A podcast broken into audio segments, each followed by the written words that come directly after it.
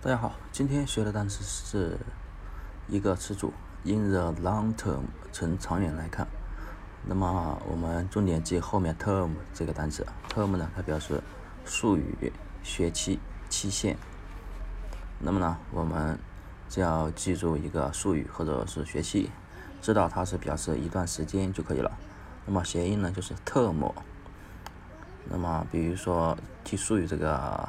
解释啊，你可以说，哎呀，这些术语太他妈难了，因为有些术语很抽象，一般人是看不懂的，所以呢，啊，这些术语啊太他妈难了。学期呢，我们可以这样记，就是说这个学期太他妈长了，对不对？